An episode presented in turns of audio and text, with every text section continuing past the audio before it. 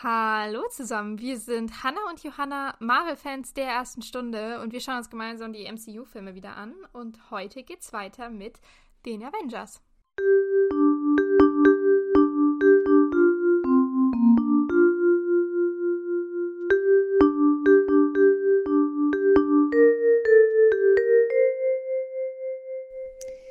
Genau, in der letzten Folge haben wir uns ja ein bisschen verplappert über Furry, unsere Furry, Wortwitz, äh, oder auch nicht, aber äh, ja. Genau, und ähm, naja, wir wissen jetzt, die Avengers-Initiative ist am Start. Also wussten wir schon vorher, aber jetzt ist es offiziell. Und ja, es geht jetzt weiter mit Steve der, by the way, genau, das ist jetzt die Endszene von Captain America, die jetzt in Avengers nochmal kommt. Ja. Genau, wir hatten ja äh, im, in der letzten Folge oder vorletzten Folge von Captain America gesagt, da gehen wir jetzt nicht auf diese Szene ein, weil die hier jetzt nochmal auftaucht. Genau. Ja. Und jetzt muss ja erstmal noch Steve für die ganze Truppe rekrutiert werden und das ist, was jetzt passiert.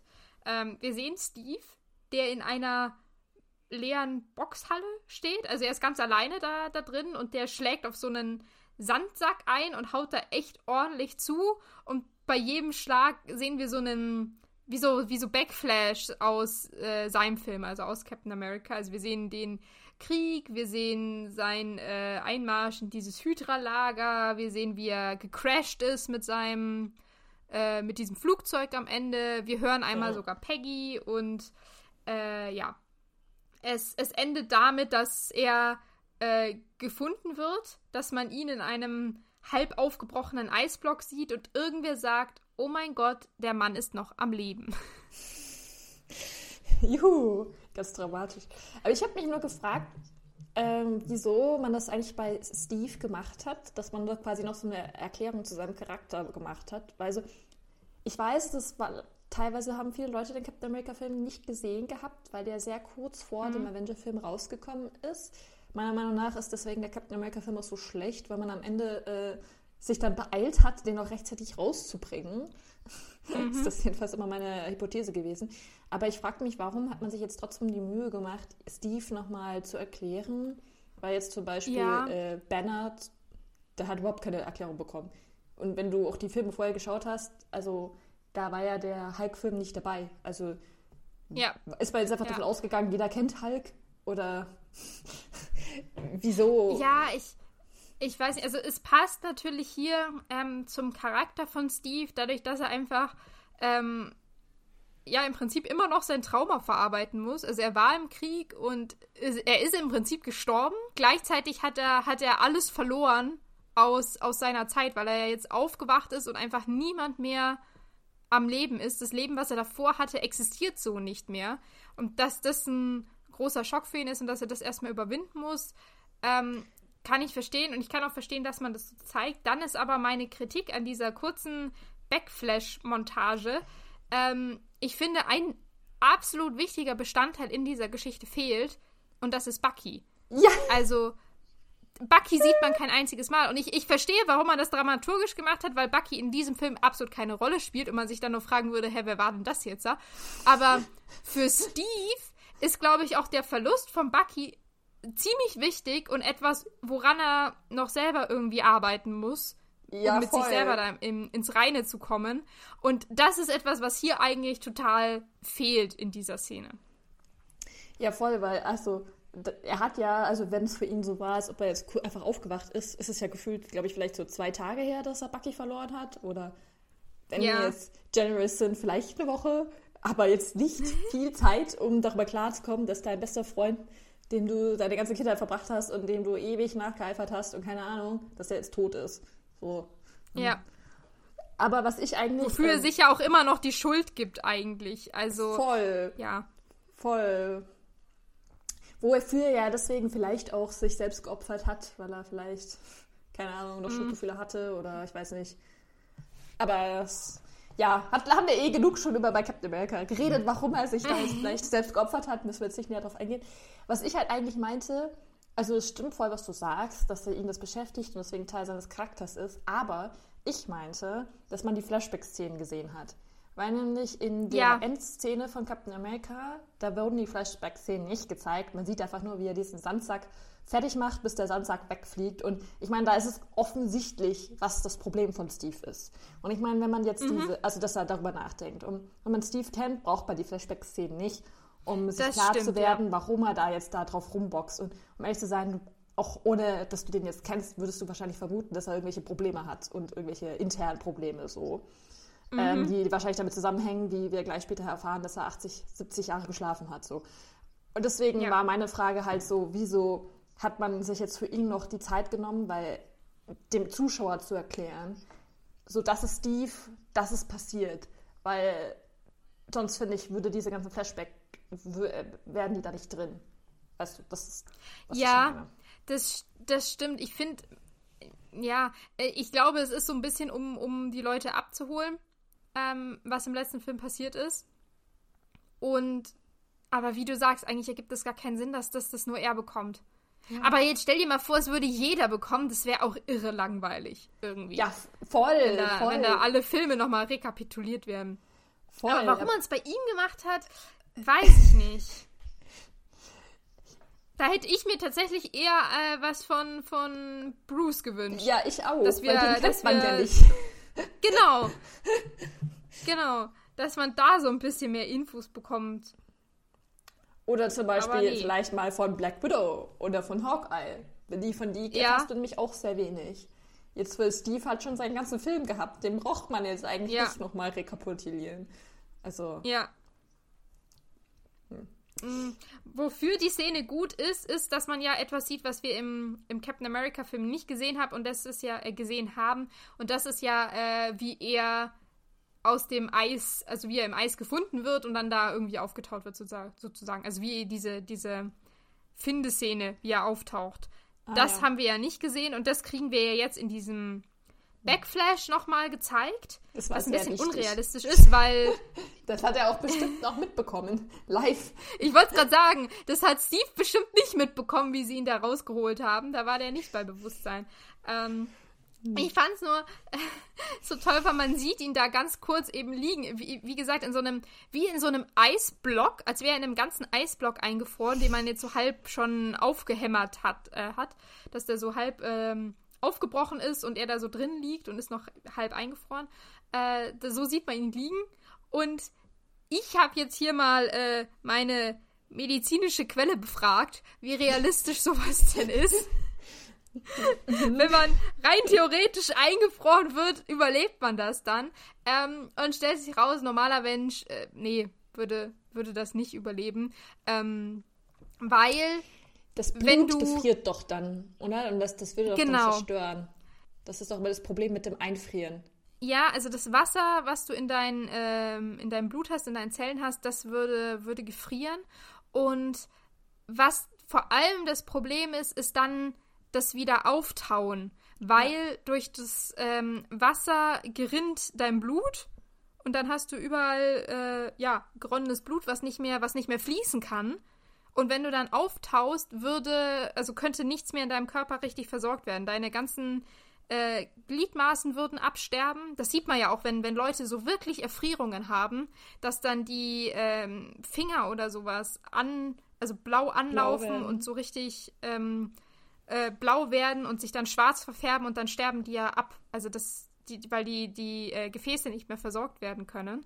Und natürlich auch ähm, das, das Gehirn kann nicht mehr versorgt werden und ja, das da- dann heißt, man hätte im Prinzip wie, wie, so, wie so Schlaganfälle im Gehirn oder Herzinfarkt im Herzen und deswegen würde man das nicht überleben. Warum hat Steve das überlebt? Äh, ja, vermutlich das Superserum. Hat hier auch wieder seinen Einfluss gezeigt. Natürlich, was sonst? Aber Ja. ja. das ist doch auch der Grund, warum man, also, weil dieses Einfrieren ist ja diese Science-Fiction-Überlegung, dass man so ja ewig leben Ja. kann. Und das ist ja, es gibt ja heutzutage schon so Firmen, wo man sich einfrieren lassen kann. Und da tun sie ja das Blut rausnehmen und so irgendeine andere Flüssigkeit reintun zum Einfrieren. Ich weiß jetzt, also ich glaube so Kühlflüssigkeit oder sowas wird in deine, dann in deine Venen getan. Damit man dann theoretisch, wenn man dann irgendwann aufgetaut wird, und man dann weiß, wie das funktioniert, dass du nicht dabei stirbst, äh, aber dass dass das dann funktioniert. weil, weil das genau das Problem Okay, ist. das weiß ich jetzt nicht. Aber, ähm, Ich weiß nur, ich habe ich hab den Artemis Fowl gelesen. Ich weiß nicht, ob du es gelesen hast, aber da geht es auch ähm, im zweiten, Mhm. nee, im dritten? Im dritten, Im dritten Teil, da stirbt der Butler, der, also keine Ahnung, und der wird dann, ähm, er, er tut ihn dann einfrieren, um die ganzen Mhm. Sachen noch äh, am Leben zu erhalten. Und natürlich kann er ihn mit Magie ähm, quasi wieder äh, zum Leben bringen. Aber, aber es geht dann, dann werden genau diese Probleme sehr gut geschildert. Deswegen habe ich natürlich so ein bisschen Ahnung, aber ich kann natürlich trotzdem nichts dazu sagen, weil ich alles wieder vergessen habe. Aber ich weiß, dass es auf jeden Fall schon da, als dieses Buch rauskam, solche Kyro, Überlegungen Dinger. gab. Ja, genau. ja und auch so Firmen, die Genau. dann so für Superreiche, die sich dann halt einfach nach ihrem Tod dann einfrieren lassen, in der Hoffnung, dass man ihn wiederbeleben kann. Genau. Ähm, aber ja, Steve kann sowas natürlich Steve ist auch der so überleben. Lebende Beweis, es funktioniert. Tu es Ja. auch. Werbung. Bei ihm wurde im Prinzip auf die Pause-Taste gedrückt. Ähm, und jetzt wird er, wird er hier wiederbelebt. Der hat auch gar keine Erfrierungen an äh, seinen, seinen Gliedmaßen. Der sieht ganz normal aus. Äh, da muss man, da muss man nichts machen.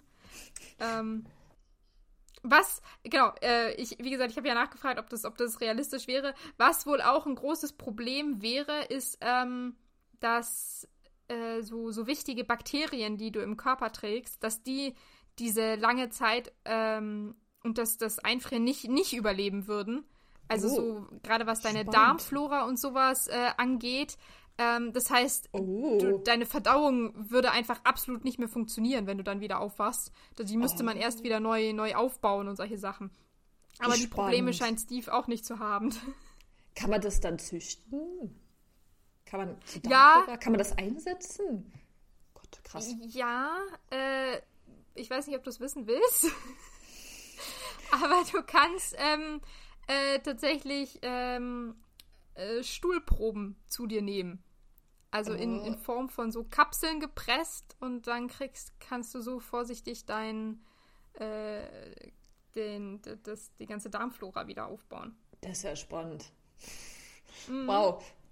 Ich weiß, das, das macht natürlich voll Sinn. Aber ich weiß, darüber denkt man nie nach. Ich weiß, ich habe irgendwann mal eine Doku über irgendwie ähm, Raumschiffe und Astronauten gelesen und dass da es auch so ein Ding war, dass ein großes Problem ist, dass die Bakterien nicht dort auch überleben können. Oder und das, oder, oder dass man ganz viele Bakterien mitnimmt, die man halt einfach am Körper hat und dass das dann ähm, problematisch sein kann. Das weiß ich aber nicht mehr, ob sie sich verteidigen, also ob dann sehr viele Bakterien da sind oder weil sie absterben. Das weiß ich jetzt leider nicht mehr. Weil so viele Sachen in einem selber, in so einem Körper leben. Spannend. Das, Das- denkt man immer nicht. Genau. Also die, die ganze Prozedur, jemanden einzufrieren und wieder aufzutauen, ist eigentlich viel komplexer, als es hier dargestellt wird. Von wegen, man macht einfach nur Pause und äh, startet dann wieder. Ähm, was ich auch so ein bisschen zu bemängeln habe, ist, Steve ist ja mit diesem Flugzeug, der hat ja einen Vollcrash gemacht, aber er scheint absolut keine einzige Verletzung davon getragen zu haben. Oder wir sehen davon halt irgendwie auch nichts. Also er kommt einfach, es ist einfach, als ob er mit diesem Flugzeug abgestürzt wäre, in seinen Eisblock geschlüpft und jetzt einfach wieder ähm, aufgetaut ist. Praktisch. Das ist das Super-Eis, das Super-Serum. Ja, Ganz einfach und praktisch. Du einfach einmal ein bisschen 70 Jahre eingetaut und dann wirst du mit der Mikrowelle Genau. wieder aufgewacht und jetzt kannst du wieder weiterleben. So wollen Genau. wir uns das vorstellen. Oder jedenfalls Aber möchte das- der Film, dass wir uns das so vorstellen. ja. Und vielleicht ist das die Antwort auf deine Frage, warum wir bei Steve diese Backflash sehen und bei allen anderen nicht. Einfach, weil sie diese Szene irgendwie reinbringen wollten, dass, wie, dass er gefunden wurde und aufgetaut ist und das sonst nicht so ganz möglich gewesen wäre. Also vielleicht ist das einfach der Grund. Weil man es bei Captain America vergessen hatte.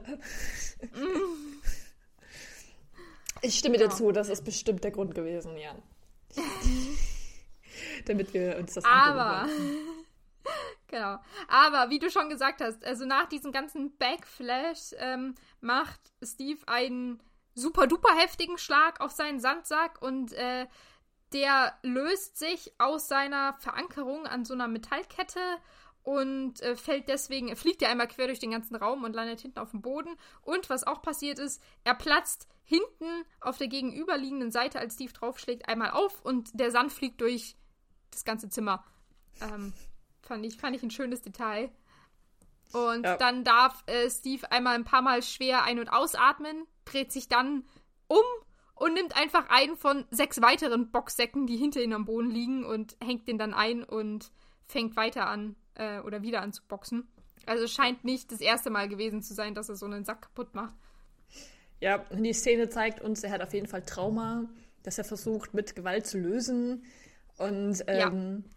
dass er sich zwar freut, wenn der Sack kaputt geht, aber es ist dann trotzdem nicht das Trauma lindert, sondern äh, einfach weitermacht und sein Ziel ist wohl ja. so weit lang weiter zu boxen bis, ich weiß nicht, endlos. Es, es macht es, wohl nichts besser, diesen Boxsack äh, kaputt zu machen. Und vermutlich ist es einfach so, so Verdrängungsstrategie von ihm, so ein bisschen. Dass er da einfach seine, seine ganze Energie rauslassen kann und sich dann mit nichts anderem beschäftigen muss. Ja. Das äh, denkt auch Fury, der jetzt nämlich auftaucht und ganz creepy auf einmal hinter ihm steht. Ja. Wobei der noch so fragt, so, ah, kannst du nicht schlafen? Was eine, ich weiß nicht, ich denke mir da so, mhm. musst du da jetzt auch noch rumsticheln? Ich weiß auch nicht.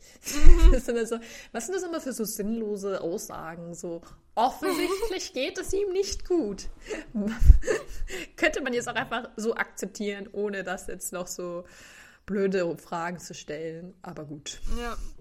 Nee, das passiert nicht. Steve sagt dann, hey, ich habe jetzt hier 70 Jahre lang geschlafen. Ich habe meinen Soll erfüllt. Ich möchte nicht mehr. Ich muss nicht mehr. Und daraufhin meint dann Fury, ja, dann äh, sollt ihr doch mal ein bisschen rausgehen, ein bisschen feiern und was von der Welt sehen. Ähm, wo ich sagen muss, weiß ich nicht, aber wenn, wenn ich jetzt einschlafe und 70 Jahre in der Zukunft aufwache, jetzt mal ganz davon abgesehen, dass äh, meine ganze Familie wahrscheinlich nicht mehr im Leben wäre und das ziemlich scheiße ist, alle meine Freunde weg und so, aber dann würde mich, glaube ich, schon interessieren, was aus der Welt geworden ist und was so passiert ist, was ich verpasst habe. Voll. Also, ich glaube, ich würde schon rausgehen und sehen, was, was so in die Zukunft quasi in meinen Augen äh, so bringt. Voll. Das, denk, das denke ich mir auch. Also, ich finde es ja eh voll spannend zu wissen, was in der Zukunft ist und was es alles so gibt mhm. und keine Ahnung. Und ich meine, er hat ja einfach so die Front Row Seat, der kann jetzt einfach gucken. Ähm, ich finde es aber trotzdem, also ich meine, das Ding ist, wir wissen ja nicht, wie viel Zeit vergangen ist, seitdem er da jetzt aufgeweckt ja. wurde. Und ich meine, es wird impliziert, dass er noch nie draußen war. Auf der anderen Seite sehen wir im Laufe des Avengers-Films, wie er eigentlich ganz gut damit klarkommt, in der Außenwelt rumzulaufen. Deswegen ja. bin ich mir jetzt nicht ganz sicher, ob es jetzt wirklich stimmt, dass impliziert wird, dass er nie draußen ist, schon gegangen ist. Also, mm. weil ich, ich verstehe das, also könnte man jetzt beides so sehen. Ähm, aber ich habe das irgendwie, ich würde es eher so verstanden, dass er halt schon draußen war, hat also ein bisschen abgecheckt, was los ist und will jetzt irgendwie, ist jetzt wütend so. Ähm, mm. Und fand es deswegen so ein bisschen äh, in uns, also nicht zu sens sensibel von Fury zu sagen, so, so zu einem Mann, der offensichtlich trauert oder irgendwelche äh, versucht irgendwas zu verarbeiten, sozusagen, ja, feier doch mal ein bisschen. Und ich mir so denke, so, ja, hallo. das stimmt natürlich. Also ich meine, ja, man kann zu ihm sagen, vielleicht ist das nicht der richtige Weg, um dein Trauma zu verarbeiten. Du solltest jetzt mehr mit Leuten ähm, dich unterhalten. Versuch doch mal mehr jetzt in deinem so eine Verbindung aufzubauen, dass du dich in deinem letzten Leben wohlfühlst. Ich an meiner Stelle würde aber auch, ich finde, das ist auch ein bisschen zu viel erwartet, zu denken, dass er das einfach macht. Ich würde halt ihm irgendwelche Leute ja. so dahin geben, ich weiß nicht, irgendein so Pflegeheim oder ich weiß nicht, irgendeine so so eine jemand, eine Pflegeperson, die dann versucht, ihn zu integrieren, dass man mit dem dann dann so Spaziergänge macht und ihm erklärt, das ist das. Ich meine, du kannst ihn ja nicht einfach so rauswerfen und sagen, hier, Spaß. Also ja, ich, das stimmt. Ich, weiß nicht. Und dann finde ich finde jetzt auch irgendwie so Furies, dass der dann einfach so sagt, so ja, wieso feierst du denn jetzt nicht? Du bist wieder am Leben. Ich weiß nicht, das finde ich so ein bisschen blöd. Äh, Würde ich mich mhm. jetzt auch nicht so drüber freuen. Und so funktioniert die Welt man jetzt müsste, auch nicht. Ja, man müsste Steve hier eigentlich viel mehr ähm, Unterstützung mit an die Hand geben. Auch ja. Gerade äh, psychische Unterstützung irgendwie. ähm, dass, dass, ja, dass er irgendwie aufgefangen wird. Und ja. ich meine, auf die Aussage mit, hey, geh doch mal raus und feier, ähm, sagt er ja dann, hier, als ich ver verschwand, war die Welt im Krieg, ich wach auf und sie sagen, wir haben gewonnen, aber keiner sagt, was wir verloren haben. Also, der ist einfach noch nicht ganz angekommen hier in dieser Welt und eigentlich auch noch nicht bereit, da wieder so zurückzugehen. Und Beziehungsweise er hat ja auch einfach ich hm? glaube, er ist halt einfach vielleicht so, er ist ja auch noch nicht mal, er ist ja einfach noch nicht bereit, vom Krieg wegzugehen. Das ist ja, das ja. haben doch viele Soldaten, glaube ich, dass du halt nicht damit klarkommst, dass jetzt der Krieg vorbei ist und du normal leben musst. Ich glaube, das ist ja auch voll das Problem. Das kommt noch dazu. Mhm. Da, ja, und was ich finde, was auch noch dazu kommt, ist, und was hier mal wieder so gar nicht ähm, meine, meine Wahrnehmung war in dem Film, aber Steve ist ja eigentlich immer noch voll jung der ist ja gerade mal hier ähm, äh, 27, haben wir ja gesagt. Oder jetzt lass ein ah. Jahr vergangen sein, dann ist der 28. Also der kommt immer viel älter, finde ich, rüber. Aber eigentlich ist er noch voll der, der, der junge Typ, der jetzt die letzten drei Jahre seines Lebens komplett im Krieg verbracht hat. Und das waren vermutlich auch die, gerade die prägenden Jahre für ihn. Ähm, die, die halt so seine, seine Persönlichkeit auch jetzt ausmachen. Ja, das stimmt natürlich voll. Und da hat man ihn jetzt volle Kanne rausgerissen und jetzt ist er einfach irgendwo anders und muss sich da zurechtfinden. Ohne dass er irgendeine Hilfe bekommt. Jedenfalls sehen wir sie nicht. Und mhm. Das denke ich mir auch. Das ist auch so ein richtiger Fehler von Shield, ja. Wenn sie wollen, sie wollen ihn ja offensichtlich, also wissen nicht, wie viel Zeit vergangen ist, aber trotzdem, ja, sie haben ihn aufgetaut. Fury denkt sich, oh ja, das ist doch ein super Typ, den nehmen wir jetzt für unser Avenger-Programm. Die wollen das zwar nicht, aber ich, ich plane das irgendwie so. Wir, und ja. sie wissen aber, okay, er war damals ein guter Soldat, jetzt hat er aber niemanden mehr.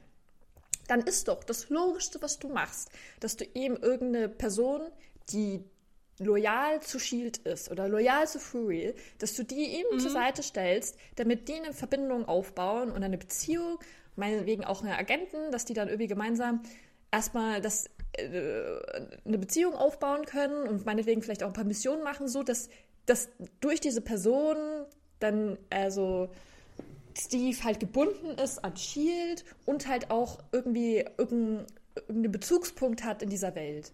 So, mhm. das ja. Und das wäre doch voll einfach, weil dann müsste Fury nicht so blöd kommen, ja, mach mal was für mich, sondern ist so, dann würden die fragen so, hey, hey, äh, ich mach das eh und dann wäre das ja ganz normal. Also wenn du mal einfach, wenn du Freunde hast oder keine Ahnung, meinetwegen irgendwelche anderen Kameraden, Soldaten, was auch immer, mit denen er dann befreundet ist, dann wäre er da ja einfach voll einfach auch einzugliedern, oder? Und da er ja auch von so einer Soldatenstory kommt, wäre das vielleicht, vielleicht für ihn sogar praktischer gewesen, wenn man ihn jetzt in die, in die Armee oder so gesteckt hätte. Das ja, wenn man ihn einfach besser, genau, wenn man ihn einfach besser integriert hätte. Weil das ja. ist er ja hier gar nicht. Also alles, was wir sehen, ist, dass er komplett alleine ist, total isoliert eigentlich. Er ist auch total alleine in dieser ganzen Boxhalle. Klar kann ja. daran liegen, dass es Nacht ist, schon, aber es wäre auch schön gewesen, ihn da irgendwie in, in Interaktion mit wem anderen äh, zu sehen oder ihm das irgendwie zu ermöglichen. Und ja ihm irgendwen an die Seite zu stellen, mit dem er alles aufarbeiten kann. Eine Person, die ihm äh, erklärt, wie die Welt jetzt so läuft, gerade was sich verändert hat, die ihm vielleicht auch die Organisation Shield ein bisschen näher bringt, wäre vielleicht ja. auch eine Idee. Ähm, ja. Und dann, äh, wie, wie du sagst, dass der erstmal so auf, auf, ich sag jetzt mal, Probemission geschickt wird, weißt du, dass man erstmal guckt, wie, wie ähm, geht's dem denn, wenn man ihn wieder raus äh, lässt, wenn, wenn ja. er wieder äh, an, an die Arbeit geht. Wie kommt der damit zurecht? Ja. Aber das passiert, oder wir wissen es nicht, aber so wird es nicht gezeigt. Was jetzt passiert, ist einfach, dass, dass Fury sagt, hey, ich habe eine Mission für dich, rette mal bitte die Welt. So. Also gleich wieder aufs, aufs Ganze gehen. ähm, ja. Wo ich mir halt dann auch so denke, man, wenn man, wenn jetzt, wenn wenn man ihn wirklich so komplett alleine gelassen hatte, dann kann ihm was, ist ihm die Welt wahrscheinlich auch komplett egal, weil seine Welt ist ja schon tot. So. Warum ja. sollte er jetzt noch mhm. helfen? Also, das, das, das hat man ja nicht verhindert, dass er sich irgendwie so fühlt, als ob er diese Welt auch wirklich retten möchte. Dass er das jetzt nur mhm. tut, ist, glaube ich, einfach nur Langeweile und dass er halt irgendwie sein Trauma verarbeiten ja. kann. Aber das hätte man auch alles viel besser lösen können. Einfach jetzt so von einem von der praktischen Seite her, so weiß ich jetzt. Also Ja. so könnte man ja voll emotional manipulieren, wenn man das halt klug gemacht hätte. Ich weiß nicht. Ja, äh, ich glaube, das ist gar nicht so richtig Trauma verarbeiten, diese Mission, sondern auch wieder mehr so verdrängen und sich einfach mit was anderem beschäftigen. Einfach, wie gesagt, aus Langeweile, wir, wir tun jetzt einfach irgendwas, dass er halt beschäftigt ist. Und er kann das halt Das auch, ist- deswegen. Das ist ja das Einzige, Ja. was er noch kann und wozu er dann auch noch gebraucht wird. Ja. Wo er weiß, dass er irgendwas Genau. noch tun kann. So. Wa- Was er halt jetzt bekommt, ist eine, eine Akte mit dem Tesseract. Und Fury erklärt halt so, hey, ja, das hier hat Howard Stark aus dem Ozean gefischt, als er sie gesucht hat. Und er war dann der, der Meinung, dass der Tesseract eben der Schlüssel für unbegrenzte, nachhaltige Energie ist. Und das ist etwas, was die Welt aktuell braucht. Aber dieser äh, Tesseract wurde leider gestohlen von eben Loki, der nicht von hier ist, so beschreibt äh, Fury das. Und äh, deswegen möchte er gerne, dass, dass Steve den Tesseract zurückholt. Aber er sagt dann auch so, hey, wenn du, wenn du das machst, wenn du mitmachst, dann müssen wir sie noch über einiges aufklären, denn die Welt ist sogar noch etwas merkwürdiger geworden, als sie es bereits wissen. Fand ich, äh, äh, fand ich interessant, vor allem weil Steve dann darauf antwortet mit, ja, ich glaube, so schnell kann mich nichts mehr überraschen und Fury da meinte, ja, okay, ich wette 10 Dollar, dass, dass er sich irrt, also das heißt, dass da doch noch irgendwas kommt, was ihn Die das berühmte Wette. Kann. Ja. Ja, Wo ich mir dann auch wieder so denke, heißt das jetzt, dass Steve gar nicht draußen war? Aber ich glaube, es heißt ja eher, dass er schon was gesehen hat und jetzt irgendwie so abgebrüht ist, dass er denkt, er hat schon alles gesehen. Auf der anderen Seite hat er ja auch Ja. schon so einen komischen Totenkopf-Typi gesehen. Ja, ich, ich glaube schon, dass er mal draußen war und dass er dann aber beschlossen hat, ähm, so ähnlich wie du meintest, er hat einfach keine, keinen Bezug zu dieser Welt gerade. Ihn interessiert es vielleicht auch gar nicht aktuell, weil er noch so sehr mit seinem, ähm, also damit beschäftigt ist, alle Geschehnisse, an die er sich zuletzt erinnert, zu verarbeiten. Damit klarzukommen, dass er jetzt irgendwo im, in, in der Fremde ist, dass er dann gesagt hat, okay, nee, ich bleib jetzt erstmal, ich bleib eigentlich drin, mich interessiert gar nicht, was draußen ist. Ich muss jetzt gar nicht raus und die Welt entdecken. Ich finde es auf jeden Fall ähm, witzig, dass sie dann so eine Wette machen. Ähm, wir werden ja dann auch gleich dann später die Auflösung bekommen. Ähm, ob Steve wirklich was sieht, was er noch nicht kennt. Mhm. Aber es gibt dann noch die schöne Szene, wo Fury dann sagt, so, ja, können Sie uns denn noch irgendwas über den Tesseract sagen? Und Steve sagt nur noch so im Vorbeigehen, sie hätten ihn da lassen sollen, wo sie ihn hätten Find gefunden haben. Genau, auf dem Meeresgrund. Wo ich dann auch so sagen kann, ja, er hatte recht, hätte er das mal gemacht. Wäre, glaube ich, besser gewesen Ja. für alle Beteiligten. Vermutlich. Aber dann hätten wir die ganze Geschichte hier nicht gehabt. Was ich noch spannend fand, ist, dass, ähm, also Steve äh, nimmt sich dann seine, seine Tasche und äh, einen weiteren Boxsack und will praktisch gehen. Äh, und Fury sagt dann noch so, ja, in, äh, in ihrem Apartment liegen noch ein paar Informationen für sie. Was ich interessant fand, weil das bedeutet zum einen, ähm, dass Steve wohl von Shield äh, eine Wohnung gestellt bekommen hat und dass Shield zu dieser Wohnung Zugang hat, wenn sie da einfach rein können und Sachen hinterlegen können. Was ich ein bisschen gruselig Oh. finde. Die Vorstellung. Stimmt. Vor allem ist dann auch einfach so zu sagen. Nicht, er hätte Ja. es mir auch einfach mitgeben können. Oder sagen, es kommt Ja. jemand vorbei, der gibt dir noch mehr Infos. Und dann so, nee, es hat schon irgendjemand dahingelegt. Wir wussten eh, dass du Ja sagst. Und ähm, Ja, ja, deine genau. Privatsphäre ist uns eh wurscht. Also du weißt eh, dass du überwacht wirst und häufig jemand irgendwie vorbeikommt, so nach dem Motto. Richtig sympathisch. Ja. Ich meine, Ja. da wissen wir Ja, ja auch, dass er überwacht wird. Auf jeden Ja, Fall. genau. Und eine Sache, die mich auch leicht getriggert hat, ist, Steve verlässt dann diese Boxhalle und er kehrt noch nicht mal den Sand auf, den da sein Boxsack überall verstreut hat. Das fand ich nicht sehr nett. Wer muss das denn jetzt machen, die arme Person? Nein. Der macht einfach den Boxsack kaputt und lässt seinen Dreck dann liegen. So, so geht das nicht, Steve. Ja, Manieren wird, hat er jetzt nicht Nee. bekommen. Oder er ist einfach zu, zu abgelenkt davon. Aber das fand ich Vor allem, weil, stimmt, vor allem auch diese, diese Halle ist komplett sauber. Ja. So penibel sauber. Und die armen Putzleute, die das dann Ja, ich machen. glaube jetzt nicht, dass Fury sich die Mühe macht und alles aufzuräumen. Also, wenn morgen die ersten wieder äh, zum Training gehen, dann liegt da erstmal ein kaputter Boxsack und irgendwie Sand am Boden. Also, Freude.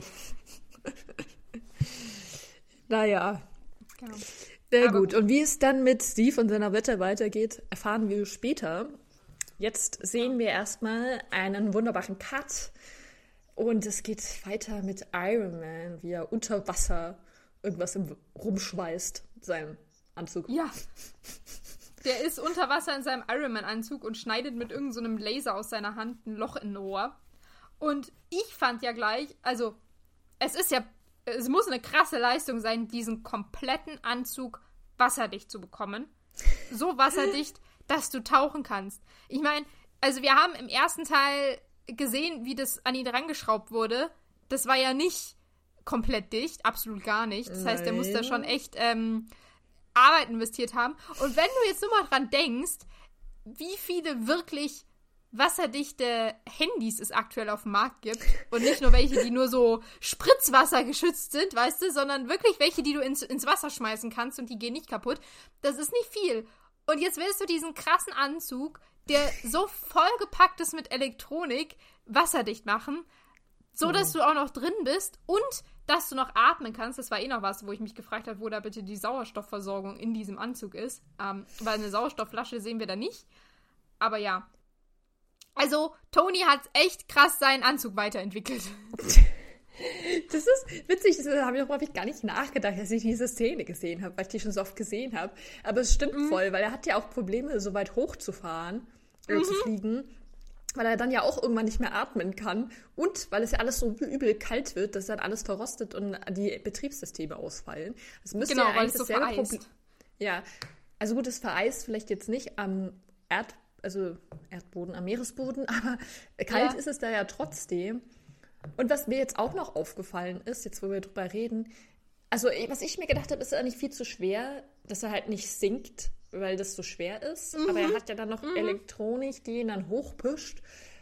Aber es gibt ja diese Taucherkrankheit. Und die wird voll außen vor gelassen, Ja. jetzt wo du das ansprichst, weil ich äh, greife vorweg, aber er macht da irgendwas an seinem Rohr und dann fliegt er danach so ganz schön wieder hoch und fliegt weg. So. Und das macht er halt mit seinem Raketenantrieb so. Und die Taucherkrankheit ist ja, also er ist ja schon ziemlich tief unten eigentlich. Sah es jedenfalls so aus. Ja. Dass du halt ja langsam hochgehen musst und das immer das dann, um das Druck, also dass deine, deine Lunge und dein Körper an das Drucklevel anzupassen, weil wenn du das zu schnell hochgehst, was passiert, wenn du Taucher bist und zum Beispiel zu wenig Sauerstoff hast oder so, dann unter Panik gerätst, dann platzen ja die, Lu- deine Lungenbläschen und dann stupst du daran. Ja. Das stimmt, das wird hier vollkommen ignoriert. Da habe ich Was auch noch nicht drüber nachgedacht. Auch der Grund ist, warum so viele auch so, äh, die so in Minen arbeiten, warum die auch früher auch gestorben sind. Weil die immer so tief Mhm. runtergegangen sind in diesen Aufzügen und die, das ging immer viel zu schnell und deswegen hatten die auch so Taucherkrankheiten. Ah, okay, das es ich nicht ja- Ich dachte, das wäre es auch, auch so dass ist. kein. Ja, genau. Also ich dachte, es wäre auch viel, weil dann einfach je tiefer du kommst, desto weniger Sauerstoff ist dann da. Ja, war auch öfter, Ja. wahrscheinlich auch, aber ich, ich weiß, dass es auch mit diesem Druckausgleich zu tun hat. Ja. Ja. Nee, aber dass, dass sein Anzug jetzt wasserdicht ist, das hat mich auch krass beeindruckt. Vor allem, weil wir ja später auch sehen, wenn er ihn dann wieder auszieht, der wird ja einfach easy peasy in seine Bestandteile zerlegt irgendwie. Ähm, also es ist jetzt nicht, dass da noch so eine extra äh, Schutzschicht drüber war, keine Ahnung, einmal mit Silikon alles abgießen oder so. Das ist nicht passiert. Also ich weiß nicht, wie er es geschafft hat, da Plastik einwickeln. Ja, genau. In Frischhaltefolie. Ja. ja, who knows? Ja, ist spannend. Ja. Hat er jetzt auf jeden Fall Aber mal nein. wieder ganze Arbeit geleistet. Aber es verwundert Ja. uns eigentlich nicht, weil das kann ja. Genau, das kann Tony.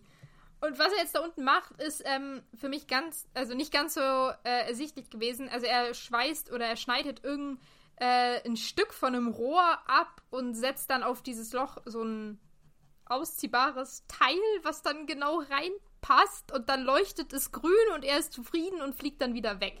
Das ist, was wir sehen. ähm, und es wird dann noch gesagt, dass er ähm, alle Leitungen von dem Stark Tower, der gerade neu gebaut wurde, jetzt gekappt hat. Also, dass dieser Stark Tower vom Netz abgekoppelt ist. Ähm, ja.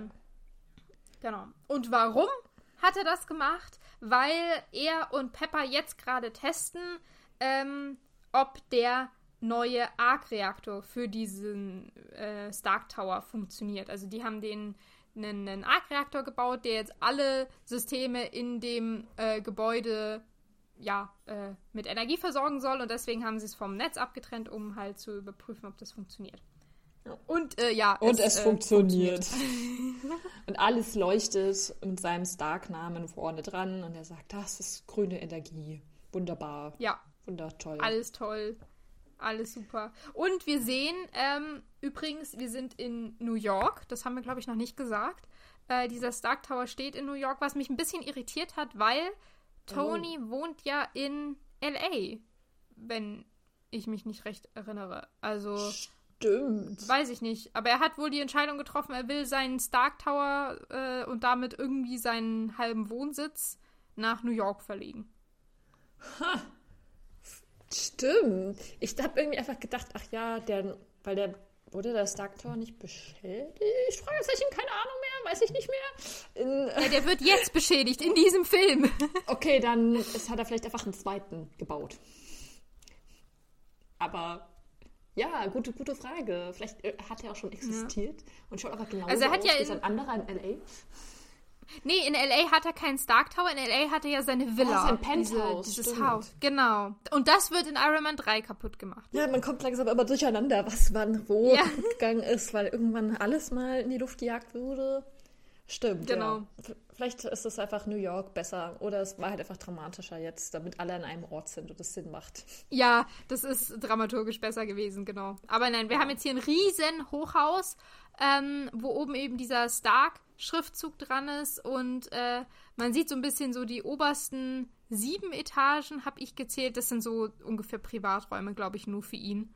Und der Rest ist wahrscheinlich Labor, Produktion, Forschung, was weiß ich, was da drin alles ist. Hm. Cool. Ja, das, das hm, habe ich nicht so genau aufgepasst. Ich war dann eher abgelenkt davon, dass ähm, Steve ist dann, äh, Steve, Toni ist ja dann noch so, so ja, äh, juhu, ich feiere, wir haben erneuerbare Energie und das hat alles funktioniert. Und Pepper ist so, ja, cool, aber wir müssen jetzt morgen schon die Presse beaufsichtigen und ich mache noch das und das und das und das, damit das jetzt gleich alle erfahren und ist schon total businesslike und ja. keine Sekunde lang kann sie sich, sich darüber freuen, was passiert ist, sondern sie denkt sofort an die nächsten fünf Schritte. Das fand ich irgendwie ja. ein bisschen witzig. Ähm. Ja, die ist sofort im, im äh, Arbeitsmodus und äh, das fällt Toni auch auf und das macht ihn fertig so ein bisschen. Der sagt, hey, genieß doch mal den Moment, wir haben hier gerade was Tolles gemacht. Und dann landet mhm. er auf äh, so einer extra Landeplattform für ihn. Ähm, und sobald er gelandet ist, fährt vom Boden so ein Ring aus, der äh, dann anfängt, weiß nicht, in diesem Ring sind so ganz viele äh, Werkzeuge integriert und die klappen dann alle aus und äh, die fangen an, Tony aus diesem Anzug rauszubauen und, äh, weiß nicht, seinen, seinen Körper davon irgendwie so zu, zu befreien. Ähm, während er im, also im Gehen, der geht währenddessen ja. weiter nach, nach innen, was ich auch wieder sehr, sehr beeindruckend fand. Sieht unfassbar cool aus. Und die ganzen Anzugteile verschwinden dann so im Boden und sind dann verstaut. Voll. Das schaut toll aus, weil also er geht einfach und dann am Ende ist er ausgezogen. Genau. Wobei ich mir jetzt gerade ja. frage, hat man das schon mal gesehen? Weil es ist irgendwie, ich, man kennt das jetzt schon die ganze Zeit so, weil man ja die Avengers-Filme gesehen hat und es war jetzt nichts Neues für mich, das zu sehen, aber kam das in Iron Man mhm. schon mal so vor, dass er so ausgezogen wurde? Nee, oder? Also, was wir hatten, war im allerersten Iron Man, nach seinem allerersten Flug, äh, dass so dieser eine Roboter, den er da hat, da versucht, irgendwie die Sachen von ihm runterzumachen, was wohl nicht ganz so leicht funktioniert. Das hatten wir mal gesehen, aber sonst haben wir das, glaube ich, noch nicht miterlebt, dass er diesen Anzug auszieht. Er hat ihn immer nur angezogen. Was mich gleich Stimmt. zu der Frage bringt, funktioniert dieser Ring auch rückwärts? Zieht er so auch immer den Anzug an oder ist es wieder ein anderes System? Naja, würde ja irgendwie Sinn machen, dass er dann da einfach wieder ja. so zur Plattform laufen kann und dann passiert alles in ja. Retro-Perspektive. Ja. Also, warum nicht? Aber ist auch krass, dass sich das so an seine Geschwindigkeit dann wohl, wohl anpasst, dass das so ähm, ja, flexibel funktioniert. Schrittgeschwindigkeit. Ja. Ja, ja, ich meine, wenn er eh schon alles für sich selbst baut, kann er das wahrscheinlich auch noch machen. Ja. Aber wieder mal was sehr beeindruckendes, was, was Toni da hat. Also sein, äh, weiß ich nicht, seine technischen Sachen, die wir da immer so sehen, äh, finde ich immer mega cool. Ja. Ja, es ist das Beste. Er ist einfach toll.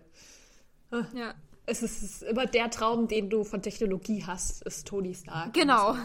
Genau. ja. Und auch Jarvis kommt wieder vor. Er meldet sich nämlich jetzt gleich und spricht in sein mhm. Ohr. das hat sich jetzt gereimt. Äh, und zwar, dass äh, ein gewisser Agent Coulson am Telefon ist und gerne mit ihm reden möchte. Wozu natürlich ja. Tony sagt, ich, ich bin nicht da. genau. Klassischer Move, mal. wenn man angerufen wird. Mache ich auch immer. Ich bin nicht da, ja. lass mich in Ruhe. Ja, oh. wo dann auch, glaube ich, äh, Jarvis danach wieder sagt, ja, er ist aber ganz schön hartnäckig, er möchte unbedingt mit ihnen reden. Und mhm. Tony dann zu ihm sagt, jetzt hab endlich mal ein Rückgrat. Genau. ihn ab. Setz Lass dich mal Rückgrat durch. wachsen. Das fand ich auch ziemlich gut. Und dann geht er, geht er nach innen und trifft auf Pepper, die sich gerade die, die Werte vom Stark Tower anschaut, die sich irgendwie so stabil bei 90% oder sonst was eingependelt haben. Ähm, genau. Und dann dürfen die beiden reden, was das erste Mal ist, dass wir die beiden wieder in Interaktion miteinander sehen. Und die Szene finde ich eigentlich sehr, sehr schön. Mit, ja. mit Tony und Pepper, wie die beiden miteinander harmonieren und miteinander umgehen, das fand ich schon. Er hat mich wieder gefreut, weißt du, so, so ein bisschen wieder die beiden zu sehen. Ja, ich mochte Pepper eigentlich auch immer sehr gerne. Also ich, ich, ja. ich mag auch einfach die Dynamik irgendwie, weil es ist schon, also weil er ist halt einfach schon egozentrisch und ist halt einfach manchmal, also es ist halt einfach so, aber er kommt halt auch nicht, also nicht davon, beziehungsweise sie rächt sich dann immer schon so ein bisschen und irgendwie, aber gleichzeitig, also sie mögen sich halt irgendwie so. Also mhm. ihr checkt das ja dann auch. Also es ist irgendwie, ist irgendwie schön. ja, finde ich auch. Das ist immer genau. gut ausgearbeitet. Weil, genau. äh, ich weiß nicht, wie detailreich du die Szene machen möchtest, aber sonst will ich es kurz zusammenfassen. Ja, mach, mach gerne.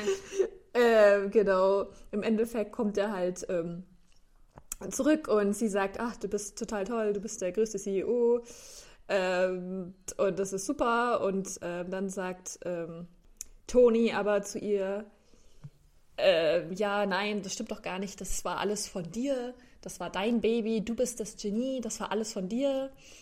Und dann war Pepper, nein, das, das kommt alles von dem Arc Reactor, wirklich. Und dann sagt er so, ja, nein, aber der Stark Tower ist wirklich dein Baby nimm dir mindestens 12 Prozent von dem, von dem Lob. Genau, nimm, nimm ruhig 12 Prozent des Lobs an, sagt er dann. Und dann ist Pepper sehr entrüstet. Und ja, Toni dann meinte noch so, ja, über, über 15 Prozent können wir auch noch verhandeln. Und dann ist sie nur so, was, was soll das? Und dann versucht er noch so zu reden, so, ja, naja, er hat ja dann alles dieses, das war zwar eine Idee, aber er hat alles umgesetzt und hat hier und hinten geflogen. Und dann wird auch noch erwähnt, dass ja. es noch so eine Security Risk gab ähm, in diesem, in deinem privaten Fahrstuhl, von den, weil da so Arbeiter da drin waren. Ich habe mir genau. das jetzt nur noch gemerkt, weil das ja gleich nochmal zur Sprache kommt und mich dann gefragt habe, ob da vielleicht äh, Shield irgendwas eingebaut hat oder so. Ähm, ja. Nee, das glaube ich nicht. Ich glaube einfach, dass ähm, die, die Bauarbeiter von diesen, also die diesen Turm halt gebaut haben, das hat ja Tony offensichtlich nicht alleine gemacht, ähm, dass die irgendwann mal Tonys privaten Aufzug nach oben benutzt haben und nicht den normalen Aufzug oder die Treppe oder was weiß ich. Und weil er ja so, so egozentrisch ist und dann wollte das nicht. Wahrscheinlich stand er einfach einmal mit diesen Bauarbeitern im Fahr äh, Fahrstuhl und fand das ziemlich dämlich. Ja. Ja, wahrscheinlich. Ich denke mir, ja. also komme ich gleich dazu, ja. Aber ich verstehe auf jeden Fall Pepper, ich wäre auch richtig angepisst. Ja. Und ich finde es dann auch so schön, wie Stark dann zu ihr sagt, so ja, dafür werde ich bezahlt oder in einer subtilen ja. Art und Weise. Und sie nur so, nein, so subtil wird das nicht sein. Ja. Ich sag ja, ich mag die beiden voll, wie die so miteinander umgehen. Irgendwie. Ja. Hat schon, hat schon Charme. Ja. ja. Und dann meldet sich Jarvis wieder, gerätscht da so rein und sagt so, hey, hier, ähm, äh, Coulson ist immer noch da und will immer noch unbedingt mit dir reden und hat jetzt auch die, die äh, Sicherheitsprotokolle irgendwie so umgeschrieben, dass er an äh, Tonys Telefon ist. Und dann sagt, äh, nimmt, nimmt Tony sein, sein Handy in die Hand und sagt einmal äh, den, den witzigen Satz von wegen hier, sie sprechen mit der Android-Kopie von Tony Stark, hinterlassen sie eine Nachricht. Woraufhin Coulson übers Telefon meint, hey, es ist wirklich dringend. Und Tony antwortet nur so, dann hinterlassen sie sie dringend, die Nachricht. Ähm, aber in dem Moment kommt dann Coulson schon äh, aus dem Aufzug raus. Ja, und dann sagt eben äh, Tony so, hey, ja, die Security Risk.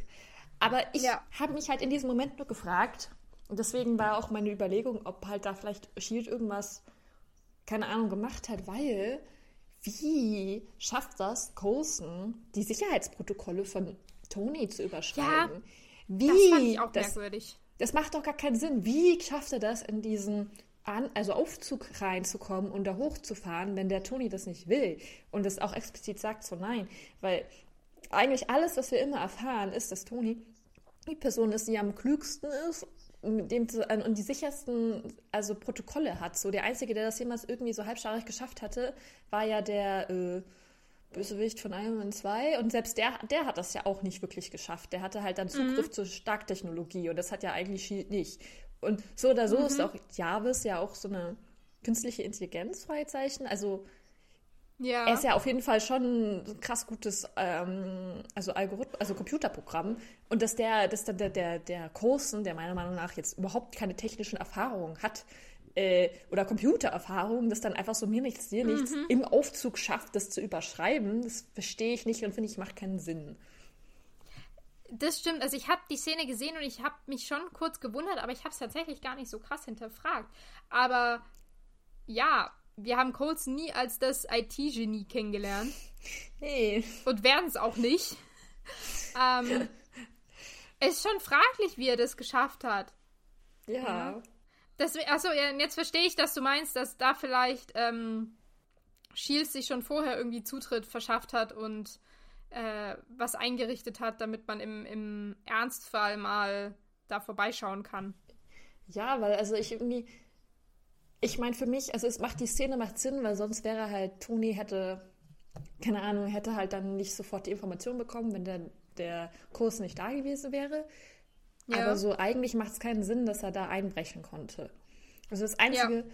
Was mir jetzt noch so spontan eingefallen ist, ist, dass vielleicht der Jarvis ihn absichtlich hat hochkommen lassen, weil mhm. er vielleicht schon wusste, dass es wichtig oder dringend ist. Ja. Im Hintergrund, dass Jarvis ja schon relativ autonom funktioniert, aber weiß jetzt nicht, ob er sich wirklich so über die Befehle hinwegsetzen kann von Tony und keine Ahnung, ob der jetzt auch wirklich so Eigeninitiative hat. Aber ansonsten macht es ja. für mich irgendwie keinen Sinn. Also das stimmt, das wäre auch eine Überlegung, die, die ich, finde ich, plausibel ähm, halten würde. Aber dann würde ich mich fragen, warum Jarvis sagt, dass die Sicherheitsprotokolle umgeschrieben wurden. Um zu covern. Keine ja. Ahnung.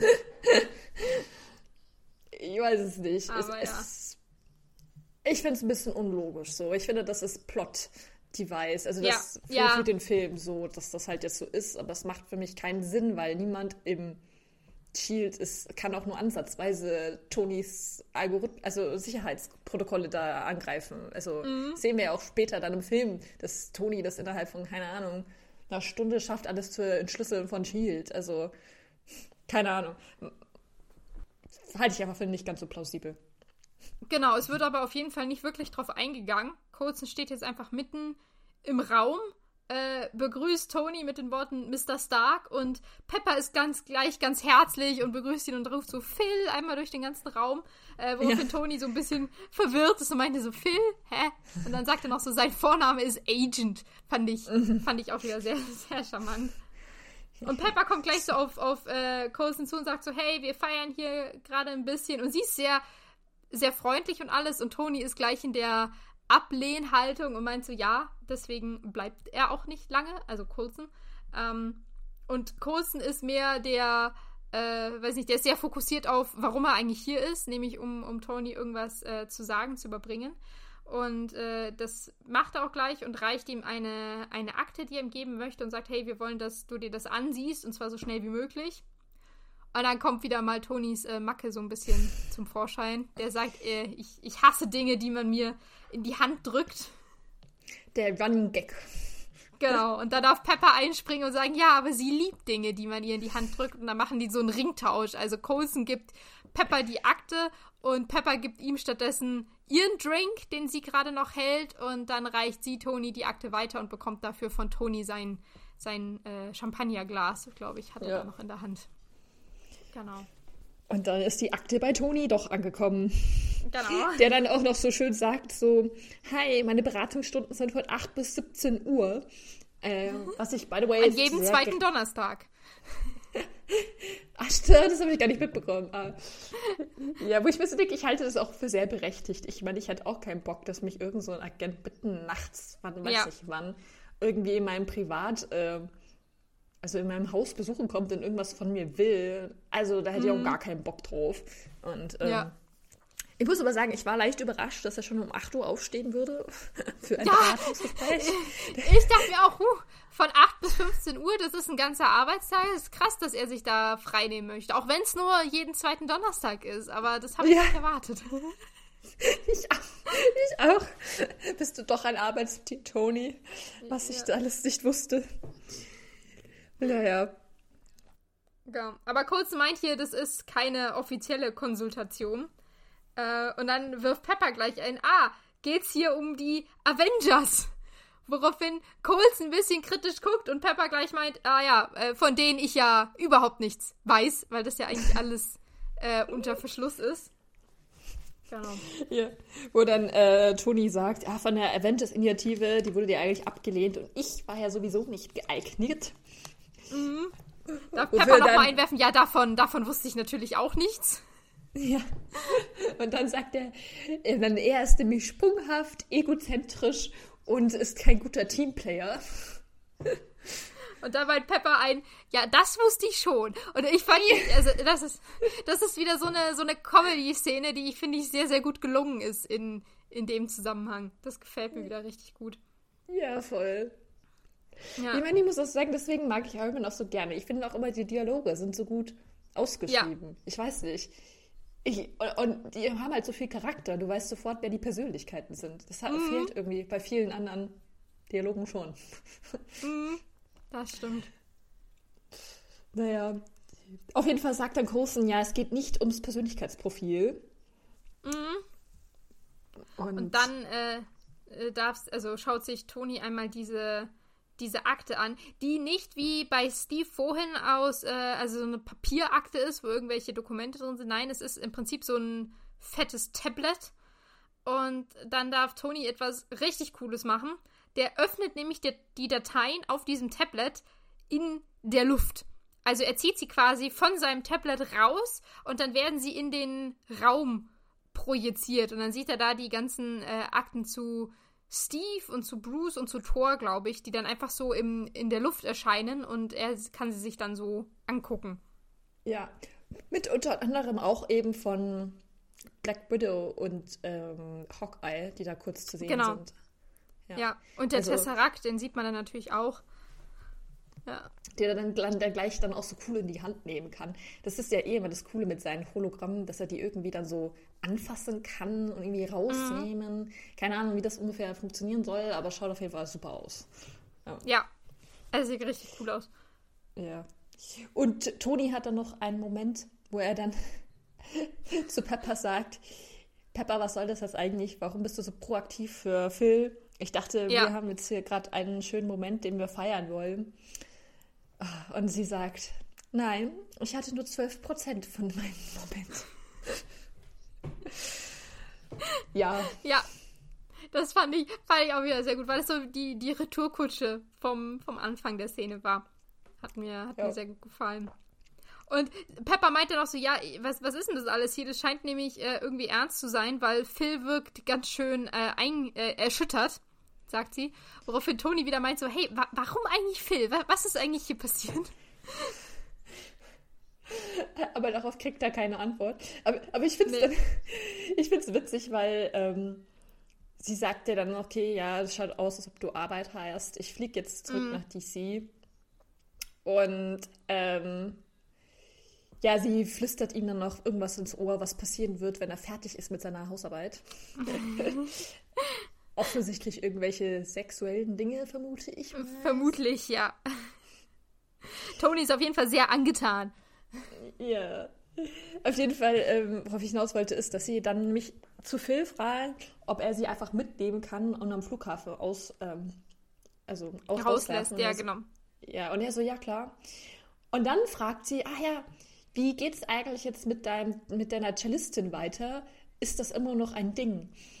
Und dann mhm. sagt so Phil so, ja, ach nee, sie ist leider gerade zurück nach Portland gezogen. Und ich war nur so, Moment mal, kennen die sich? Wie oft reden die miteinander? Die sind schon so weit, dass sie über persönliche Dating-Stories reden. Mir war das gar nicht klar. Ich habe das irgendwie immer übersehen. Und es macht auch in diesem Kontext natürlich voll Sinn, warum sie ihn dann Phil nennt und sich so freut. Aber ich war so richtig so, hä, wann ist das passiert?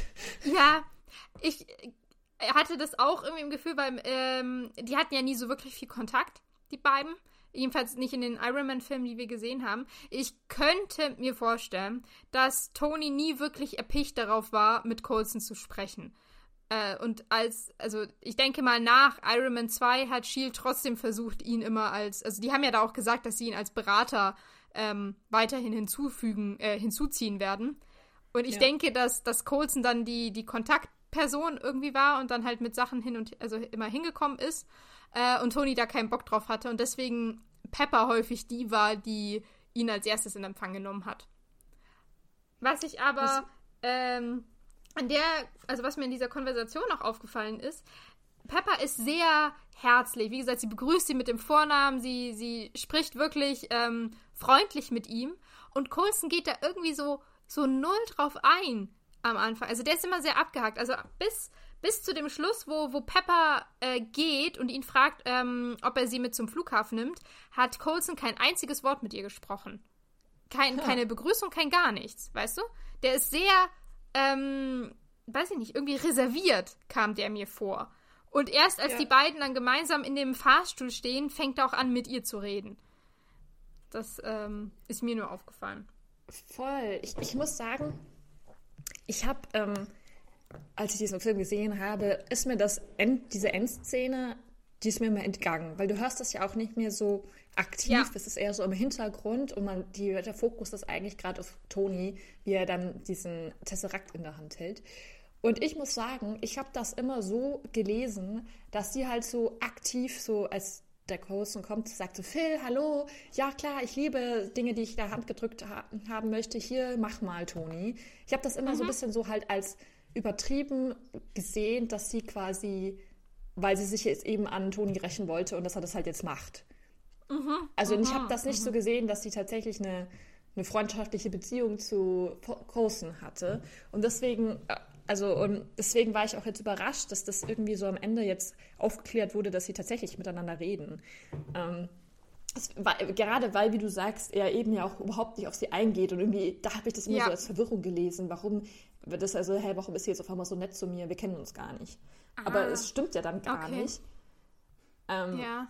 Weil sie ja dann danach doch miteinander reden. Also irgendwie, er ist irgendwie komisch, äh, sie, stimmt diese. Die Szene sendet unterschiedliche Signale. Ja, vor allem, was du sagst, stimmt voll. Also, die reden eigentlich nicht vorher miteinander. Ich habe mir ja. dann auch noch gedacht, warum bist du so nett zu ihm? Weil, also, ich habe mir nochmal rekapituliert, in der ähm, Avenger, äh, Iron Man 1, glaube ich, ist er die Person, mh, mm, die sie äh, anruft und dann beschützt äh, beim Rausgehen, als sie dann den Obadiah entlarven. als ich glaube. Ja, der geht auf jeden der. Fall mit dir mit, ja. Ja, also vielleicht kommt, hat da irgendwas angefangen, aber die letzte Szene, wo dachte ich mir, wo, gut, das, da war sie ja gar nicht dabei in Iron Man 2, aber trotzdem war ja der Groß und auch die Person, die quasi Tony davon abgehalten hat, aus seinem Haus zu verschwinden. Und mhm. äh, während er da ja so eigentlich am Sterben war und nie, also ich weiß nicht, äh, falls das Toni erzählt hätte, wäre ich dann auch jetzt nicht so gut auf Kursen sprechen gewesen. Ja. Ehrlich gesagt. Aber gut. Weiß jetzt nicht, wie wirklich viel dann davon überhaupt bei ihr gelandet ist. Weil sie sich ja damals. Ja, ist schwierig. Ich, also, ich habe immer, wie gesagt, ich habe schon irgendwie immer gedacht, dass, dass ähm, Pepper und äh, Colson, dass die irgendwie schon häufiger miteinander geredet haben. Deswegen hatte ich das auch so interpretiert, dass sie ihm so herzlich zu ihm ist. Aber es mhm. stimmt, ich kann jetzt auch voll sehen, dass das eigentlich nicht der Fall ist und sie das nur gemacht hat, um, um Tony eins reinzuwirken. Darüber habe ich davor nur noch nie nachgedacht. Aber dann passt es ja wieder nicht mit dem Ende, dass sie, ja. dass sie da ja so vertraute Dinge besprechen. Aber wenn sie schon sonst, also wenn sie normalerweise vertraute Dinge besprechen, finde ich seltsam, dass Colson davor nicht mit ihr redet. Also irgendwie ja. ist es seltsam. Gemischte. Ja, warum, ja. warum ignoriert er sie so? Ja, irgendwie ja. Wert. Vielleicht, weil er, weil er nicht will, dass es Toni weiß, dass sie miteinander reden. Keine Ahnung. Der war ja auf jeden Fall sehr überrascht von dem Ganzen. Ja. Vielleicht war es ihm deswegen irgendwie so ein bisschen peinlich. Keine Ahnung. Aber ähm, gut. Damit äh, ist, ist diese Szene abgeschlossen und damit haben wir jetzt sowohl Steve als auch Tony mit im Team der Avengers. Und ich würde genau. sagen, dann können wir an dieser Stelle auch einmal Schluss machen. Ja, würde ich auch sagen. Perfekt. Ähm, ja, und genau. dann geht's in der nächsten Woche weiter, wie unsere Charaktere zum ersten Mal so richtig aufeinandertreffen. Das wird spannend. Oh ähm. ja, da freue ich mich. Oh. ja. Genau, es war wie immer sehr, sehr schön. Ähm, ja. Ich hoffe, ihr bleibt dran, genau. Und dann hören wir uns in der nächsten Woche wieder. Bis dahin. Ja. Ciao. Tschüss.